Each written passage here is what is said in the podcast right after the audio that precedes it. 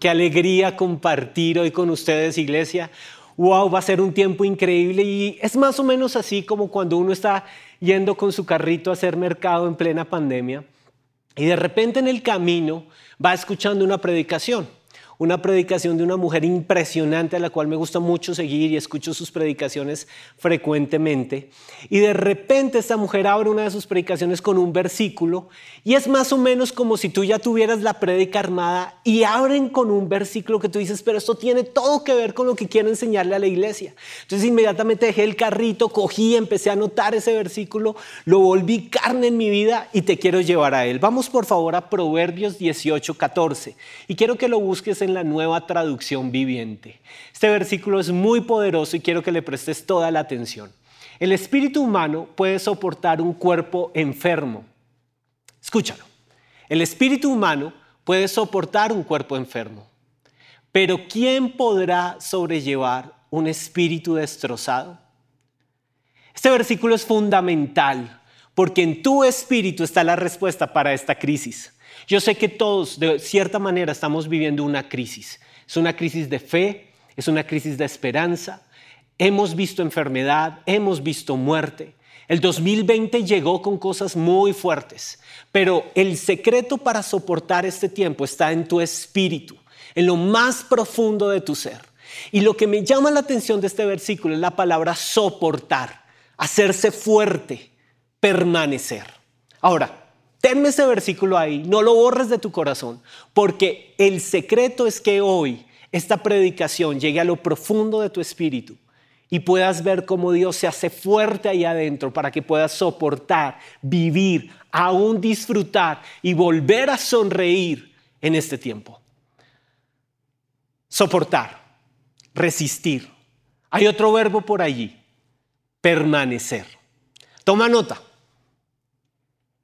El título de esta predicación es Permaneceré. Escríbelo allí, grande, con tu corazón ahí. Permaneceré. Y esta prédica nace de un llamado del corazón de Dios. Sí, los tiempos son fuertes, pero el pueblo de Dios soporta y permanece. Y yo quiero decirte algo. Hoy te quiero hablar de esa cualidad profunda de tu espíritu que te va a ayudar a permanecer en medio de la crisis, soportarla, resistirla y quedarte allí en la gloria de Dios. Me encantan los verbos en la Biblia y me encanta encontrarme con el verbo permanecer. Permanecer me habla de tenacidad, me habla de fuerza, me habla de convicción, me habla de carácter. Y por eso el versículo de Proverbios 18, cuando voy ahí con mi carrito, me, me, atrapó. Y dije, wow, porque así el cuerpo pueda sentirse enfermo, así puedan venir crisis y momentos de duda, mi espíritu ha tomado la decisión de no ser movido y yo quiero, Señor, que mi espíritu permanezca firme en lo que debe permanecer firme. Este verbo es poderoso. El verbo permanecer es un verbo que debe quedar escrito en tu corazón. Haz permanecer tu fe. En este tiempo, en el 2020, soporta y permanece en tu fe. Ese es el llamado. ¿Quién escribe sobre el verbo permanecer en la Biblia. Hay un autor en la Biblia impresionante. Y hoy en esta predicación voy a ir con este autor. Vamos a centrarnos en la vida de este autor. Es nada más y nada menos que el archiconocido, totalmente predicado, muy, muy, muy, muy mentado, discípulo, apóstol. ¿Adivina de quién te voy a hablar? Sí, sí, sí, ¿lo tienes? ¿Votos? No, no, no, no es Tomás. Pedro, exacto. Vamos a hablar del apóstol Pedro. Hay muchas predicaciones sobre Pedro, hemos escuchado hablar de Pedro en esta iglesia y hoy quiero decirte que Pedro escribe en su primera carta, precisamente primera de Pedro, una carta muy poderosa y por allá en un versículo nos habla acerca de permanecer. Y quiero leerte este versículo, es primera de Pedro, capítulo 1, versículos 24 al 25. Y presta atención a lo que Pedro está escribiendo. Porque toda carne es como hierba y toda la gloria del hombre como flor de hierba. La hierba se seca y la flor se cae. esa es nuestra vida. Pasamos por este tiempo, pero puede ser que nos sequemos, nos caigamos. Esa es nuestra historia. Pero hay algo que permanece. Presta la atención. Versículo 25. Más la palabra del Señor, ¿qué? Permanece para siempre. Y esta es la palabra que por el Evangelio os ha sido anunciada. Lo que te quiero decir es que tu fe puede permanecer porque Dios ya puso la planta, puso la simiente, puso la semilla para que tu fe permanezca. Y tú no seas simplemente como una flor que se desvanece, sino que puedas ver el poder de la palabra de Dios dentro de tu espíritu. Y esa palabra de Dios permanece. La palabra del Señor contra tiempo, contra marea, permanece y se cumple.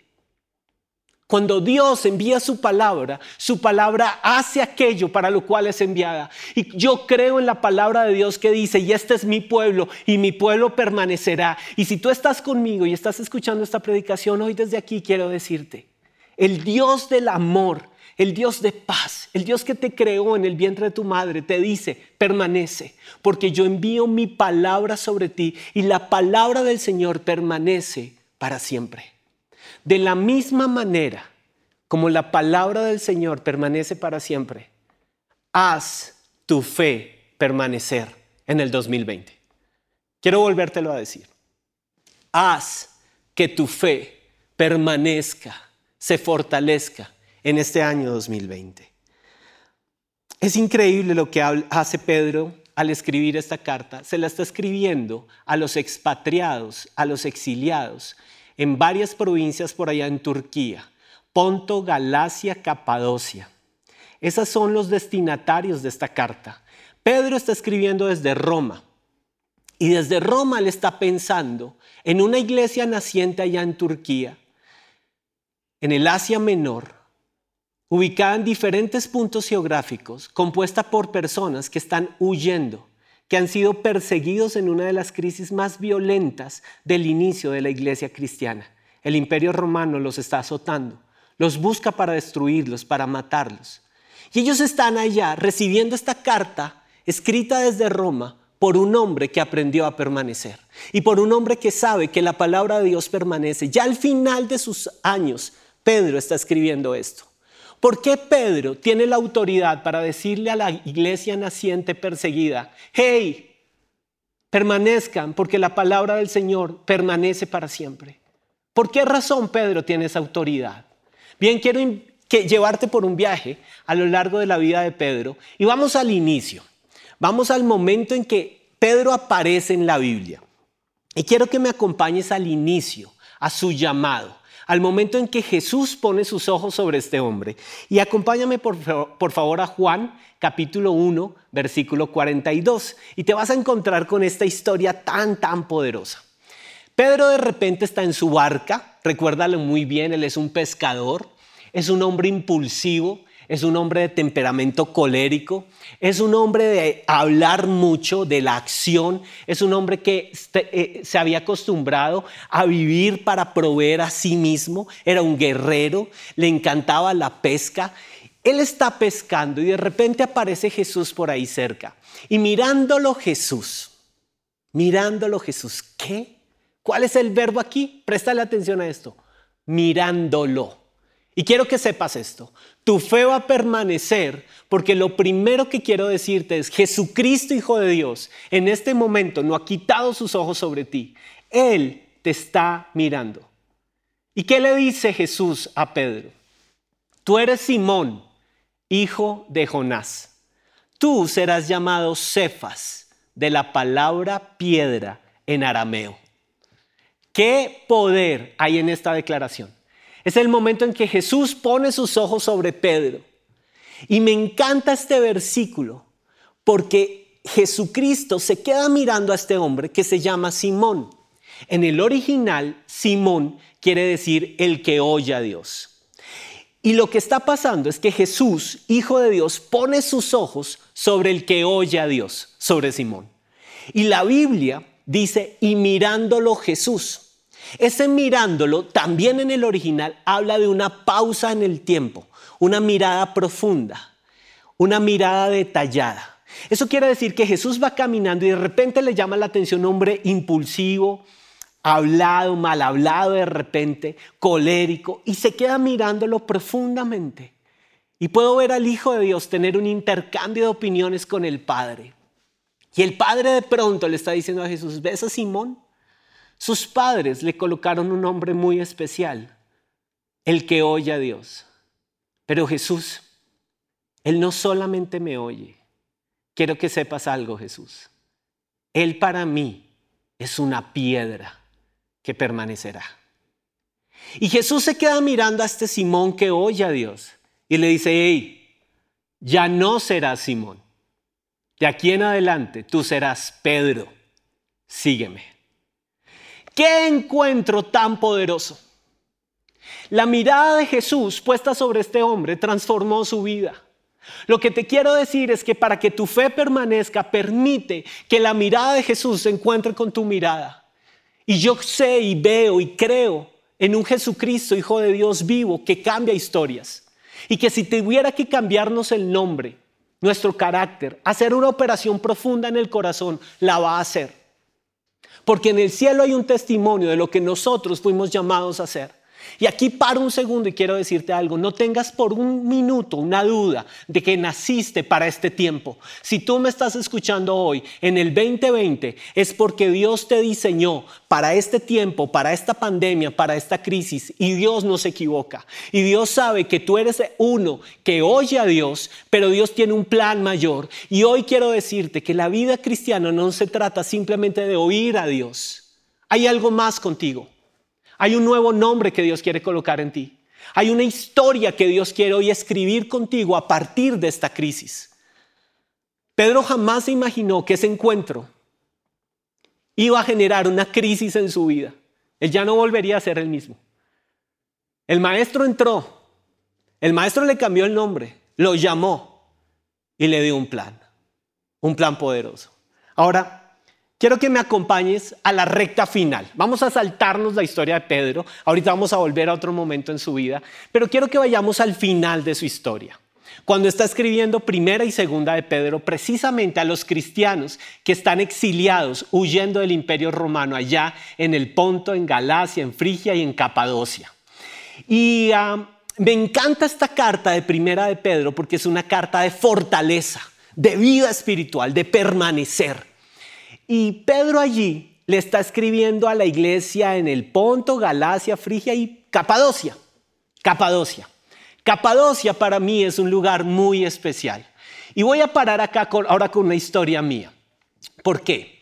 Porque resulta que exactamente hace un año, hoy hace un año, pisé por primera vez Turquía. Y fue una historia de esas historias que a Dios se le sabe ocurrir, permitirme llegar allá. Era un sueño que tenía desde niño, yo quería ir a Tierra Santa. Y finalmente el viaje a Tierra Santa terminó con una pasadita por Turquía. Y el propósito de ir a Turquía básicamente era entrar a Capadocia, poder visitar esta ciudad de Capadocia. Y yo llego a Capadocia y me encuentro con una ciudad impresionante. Lo primero que quiero decirte es que Dios me permitió llegar con un grupo de personas espectaculares fui con un grupo hermoso de esta iglesia, pero al mismo tiempo fui con mi esposa. Y mi esposa estaba un poco inquieta con el viaje a Capadocia porque nos implicaba tres días más fuera de casa. Pero yo ahí le di ánimo y le dije, linda, Dios tiene algo para nosotros en Capadocia, los niños van a estar bien, conocimos Tierra Santa, yo sé que Dios va a hacer algo en Capadocia y Dios hizo algo en Capadocia conmigo. Cuando llegué a ese lugar encontré una ciudad impresionante. Es una ciudad compuesta por formaciones volcánicas. Esta ciudad se caracteriza por unas torres muy altas, unas chimeneas compuestas por rocas que han sido formadas en la sedimentación volcánica. Son años de formación. Y estas rocas realmente son chimeneas muy grandes donde vivía la gente. Y son grutas internas. Cada roca es gigante, pero cada roca tiene caminos internos y grutas que se convirtieron en casas casas para los primeros cristianos. De hecho, puedes ver en este momento esa foto de una cruz esculpida sobre la roca. Y allí es donde los primeros cristianos que estaban huyendo en la dispersión llegan a refugiarse del imperio romano. El imperio romano, como les dije, estaba arrasando con ellos y era sanguinario, los quería erradicar de la faz de la tierra. Capadocia fue uno de los lugares escogidos por estos primeros cristianos para esconderse literalmente. Y ellos entraban a estas cuevas y ahí construían sus casas.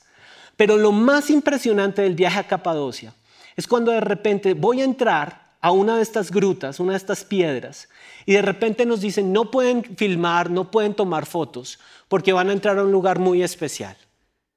Y de repente empiezo a ver dentro de esta gruta que las paredes tienen pinturas. Y el guía nos dice, en este momento ustedes están en una iglesia. Y los dibujos que ven en las paredes fueron dibujos hechos con tinta vegetal. Y son dibujos que contienen los momentos memorables de las escrituras. La Santa Cena, la crucifixión, Recuerdo muy bien un dibujo de una montaña y un hombre predicando desde una montaña. Y era la forma como los primeros cristianos sobre la roca, en las paredes, dibujaban la Biblia para que una generación le contara a la siguiente generación los hechos poderosos de ese Jesucristo vivo al cual ellos seguían. ¿Qué te estoy diciendo con esto? La iglesia del Señor ha tenido desde todo el tiempo de la historia de la humanidad que vivir persecución, pero la iglesia del Señor ha permanecido. Y Pedro le está escribiendo a una iglesia en Capadocia, oculta, refugiándose entre rocas, diciéndoles, hagan su fe permanecer. Están escondidos. Se tienen que esconder de la persecución romana. Pero Dios ha sido fiel con ustedes. Permanezcan en su fe. Si la iglesia primitiva logró hacer su fe permanecer en medio de una persecución, estoy seguro que la iglesia del 2020 en Bogotá, Colombia, construirá sobre la roca que es Jesucristo en sus casas, un altar de adoración a ese Dios vivo y nuestra fe permanecerá. Iglesia, lo que vivieron los primeros cristianos no se compara con la crisis que hoy estamos viviendo. Hace poco leía que Colombia jamás ha visto una crisis económica como la que estamos viviendo. Pero ¿sabes qué? En el cielo se escribió una carta para los cristianos de Capadocia que permanecieron, que hicieron valer su fe. En el cielo hoy los ángeles cuentan de la iglesia del Señor, que en la peor crisis económica de esta nación hicieron permanecer su fe y siguieron glorificando al Dios y Padre de nuestro Señor Jesucristo.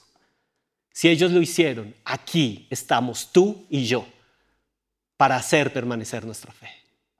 Y ellos esculpieron sobre las paredes, sobre la roca, dibujos de la Biblia.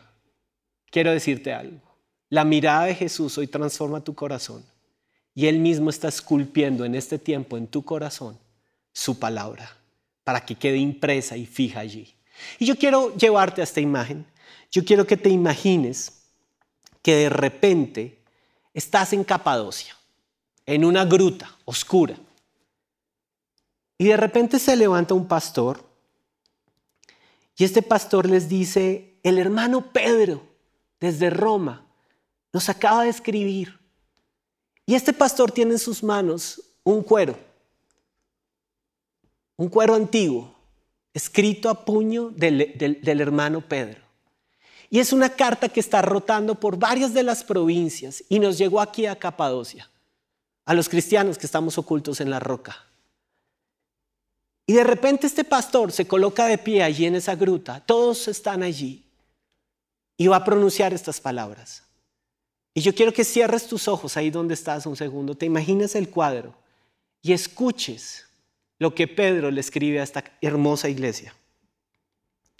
Acercándonos a él, piedra viva, desechada ciertamente por los hombres, mas para Dios escogida y preciosa vosotros también, como piedras vivas, sed edificados como casa espiritual y sacerdocio santo, para ofrecer sacrificios aceptables a Dios por medio de Jesucristo. Por lo cual también contiene la escritura. He aquí pongo en Sión la principal piedra del ángulo, la roca firme, escogida, preciosa. y el que creyere en él no será avergonzado. Si estás conmigo, abre tus ojos, que te lo quiero decir. Tu roca es Jesús. Y si crees en Él, no serás avergonzado. Dios cumple su promesa porque Él la hace permanecer. Entonces, tú hoy levántate y haz tu fe permanecer anclada en la roca que es Cristo. Y si nos vamos a esconder del COVID, escondámonos en la roca eterna que es Cristo. No en el temor, no en el desaliento, no en el desánimo, no en la ruina, no en la queja. Escóndete en la roca que es Jesucristo y sigue adorando y sigue dando gloria y sigue creyendo porque Jesús, Hijo de Dios, es tu roca. Y el que creyera en Él no será avergonzado. Este es Pedro. Pedro le escribe a esta iglesia hermosa. Pero ahora por un segundo quiero que me acompañes a un momento de crisis en la vida de Pedro. Estuvimos en el principio, fuimos al final, pero quiero que veas este momento de crisis porque sabes que me encanta de la Biblia, la humanidad de la Biblia. La Biblia no nos está hablando de superhéroes a prueba de pruebas y de fuegos. La Biblia nos habla de hombres como tú y como yo, que en medio de las crisis dudamos y no sabemos cómo permanecer. Pero quiero decirte lo que hizo Pedro. Pero más que lo que hizo Pedro, lo que hizo Jesús con este Pedro. Y si Jesús lo hizo con ese hombre, créeme, Jesús lo va a hacer contigo. Hay un momento de crisis en su vida, un momento en que la roca se desboronó. Pedro, la roca firme, empieza a desboronarse en su fe y empieza a fallar, como a ti y a mí nos puede estar pasando en ese momento. Hay un momento en su caída. Lucas 22, versículos 54 al 62. Creo que tú conoces este pasaje, pero recordémoslo juntos. Y prendiéndole a Jesús, lo llevaron y le condujeron a casa del sumo sacerdote. Y Pedro le seguía de lejos. La crisis viene en nuestra fe. Dejamos de permanecer cuando de repente empezamos a seguir a Jesús de lejos. Jesús no debe ser seguido de lejos. Jesús es tu Salvador. Jesús es tu amigo. Jesús es tu roca. Acércate. Hoy es un buen día para correr a Jesús. Y habiendo ellos encendido fuego en medio del patio, se sentaron alrededor y Pedro también se sentó entre ellos. La crisis viene en nuestra fe cuando de repente estamos sentados alrededor de los que blasfeman, de los que se quejan, de los que critican, de los que niegan, de los que se apartan, de los que maldicen el nombre de Dios en este tiempo. Este no es el momento para que te rodees de duda y de incredulidad. Este es el momento para que tú corras al lugar secreto y dejes que la roca ponga sus ojos sobre ti. Pero una criada al verle sentado al fuego se fijó en él y dijo, también él estaba con ellos. Pero él lo negó diciendo, mujer, yo no lo conozco. Lo negó. Y la piedra se desborona. Y la fe de Pedro empieza a caer al piso. Un poco después, viéndolo otro, dijo, tú también eres de ellos. Y Pedro dijo, hombre, no lo soy. Y su fe sigue desboronándose y se escucha caer al piso la fe y con ella el corazón de un hombre que había visto los milagros de Jesús, que había caminado a su lado. Como una hora después, otro afirmaba diciendo, verdaderamente también este estaba con él porque es Galileo. Y Pedro dijo, hombre, no sé lo que dices. Y enseguida, mientras él todavía hablaba, el gallo cantó. Entonces, vuelto el Señor, mira lo que dice la Escritura, vuelto el Señor, Jesús, vuelto, miró a Pedro. Y quiero decirte algo, en este momento lo que tú y yo más necesitamos es volver a encontrarnos con esa mirada de Jesús. Pasemos a la acción, entra a tu cuarto, cierra la puerta y deja que el creador del universo te mire. Porque Jesús te quiere encontrar. Así hayas fallado y tu fe se haya quebrado en el piso, así sientas tu fe desboronarse, la mirada de Jesucristo sobre ti allí en tu cuarto de oración va a producir otra vez que tu fe permanezca. Y Él va a reconstruir la roca y Él puede volver a armar tu fe como solamente el buen reparador lo puede hacer. Jesucristo, Hijo de Dios, está allí contigo para restaurar tu fe. ¿Y por qué te lo digo? Porque vamos por un segundo Juan capítulo 21. Jesús le sirve de pan a sus, a sus, discípulos, a siete de ellos, ya resucitado. Es uno de los encuentros de, de Jesús ya resucitado con sus discípulos. Y se aparece a siete. Y mira esto tan hermoso. Cuando hubieron comido, después de haber tomado comunión, después de haber Jesús compartido el pan con estos siete, Jesús dijo a Simón Pedro, ¿a quién? A Simón, al que oye, al que oye a Dios. Simón, hijo de Jonás, ¿me amas más que estos? Le respondió, sí Señor, tú sabes que te amo. Él le dijo, apacienta mis corderos. Me negaste, pero eres una roca. Y tu historia es edificar la iglesia del Señor. Volvió a decirle la segunda vez, Simón, hijo de Jonás, ¿me amas? Pedro le respondió, sí Señor, tú sabes que te amo. Le dijo, pastorea mis ovejas, dos veces. Tercera, le dijo la tercera vez, Simón, hijo de Jonás, ¿me amas? Pedro se entristeció de que le dijese la tercera vez, ¿me amas? Y le respondió, Señor, tú lo sabes todo. Tú sabes que te negué allá en Cantagallo. Tú sabes que no fui fiel. Tú sabes que me desboroné. Tú sabes que el temor y la presión cayeron sobre mi vida. Pero tú sabes que te amo. Jesús le dijo, apacienta mis ovejas. Jesús hoy se encuentra contigo y te dice, hijo, hija, la fe te ha fallado, has dudado, has llorado, pero quiero hacerte una pregunta. Hoy llego a tu lugar secreto, hoy llego a tu casa y traigo pan. Quiero decirte algo, yo soy el pan de vida. Jesús dice que Él es el pan de vida te doy de comer y te voy a hacer solo una pregunta. No te voy a preguntar si dudas, si me has negado. No te voy a preguntar eso. Solamente te voy a hacer una pregunta. ¿Me amas? ¿Me amas? En medio de esta pandemia, ¿me amas? En medio de esta crisis, ¿me amas? quiero que cierres tus ojos allí y tomes un segundo para responderle al Señor. Señor, tú lo sabes todo. Tú sabes que mi fe se ha desboronado, pero hoy quiero permanecer. Hoy quiero ser como la iglesia en Capadocia,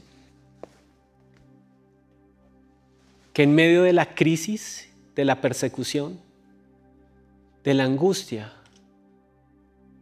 pintó una cruz, esculpió una cruz sobre la roca. Señor, yo no quiero ser solamente el que te oye, yo quiero ser tu roca. Tú eres la roca angular. Y tú estás buscando sobre quién hoy puedas edificar la iglesia del 2020. Aquí estoy, Señor. Y si me he desboronado, y si te he fallado,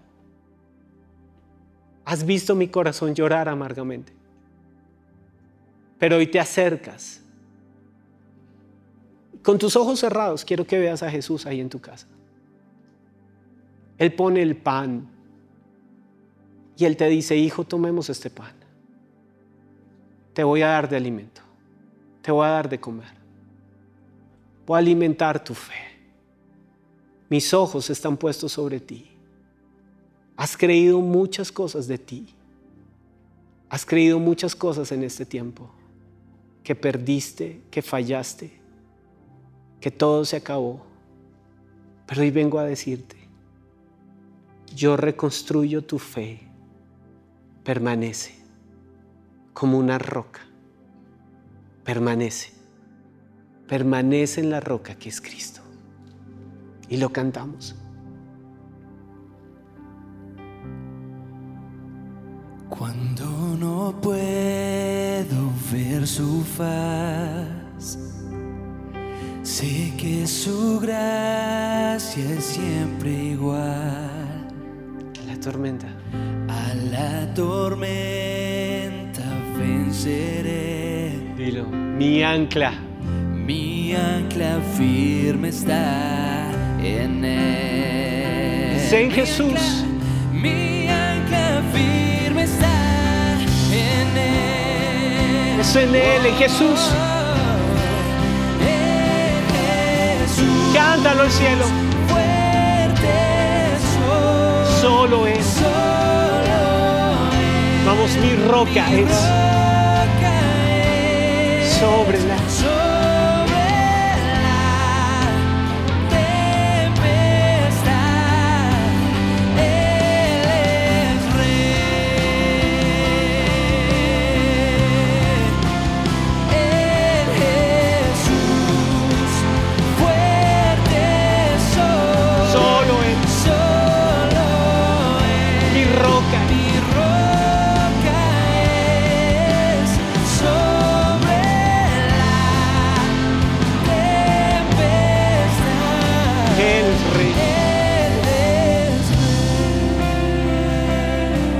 Señor, y esta es mi oración por tu iglesia. Fortalécelos.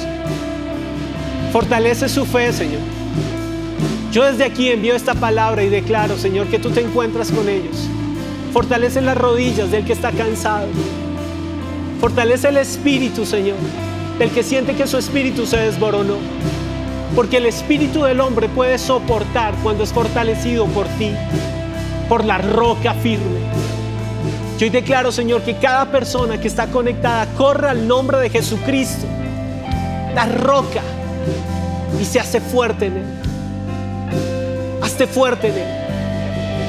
Recibe fuerza en tu espíritu. Recibe fuerza en Jesús. En Jesús fuerte soy. Solo Él, mi roca. mi roca es sobre la tempestad. Él es Rey. Él es rey.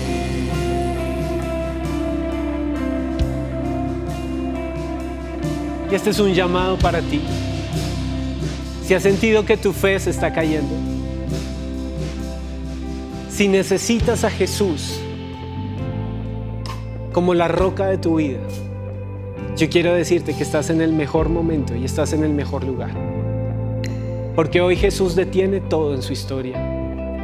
Y como lo hizo con Pedro, allí en esa barca, a la orilla de ese mar, Él pone hoy sus ojos sobre ti y te mira.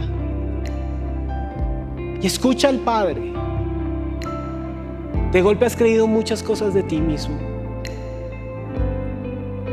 De golpe sientes que tú eres así y que ya no hay arreglo. Pero Jesús hoy dice, tú no sabes la nueva historia que el Padre tiene para ti. No naciste simplemente para ser uno que oye a lo lejos. Naciste para ser una roca en el reino de los cielos. Y si quieres aceptar la invitación de Jesús quieres seguirle como Pedro lo hizo en ese día, yo quiero que abras tu corazón ahí y digas conmigo estas palabras, Padre Dios, yo creo en ti. Yo creo que Jesús es el Hijo de Dios que vino a la tierra a buscarme a mí. Jesucristo, Hijo de Dios, hoy te recibo con mi fe como el Señor, el Salvador de esta vida. Dame vida eterna porque creo en ti y cambia mi historia como el Padre la diseñó.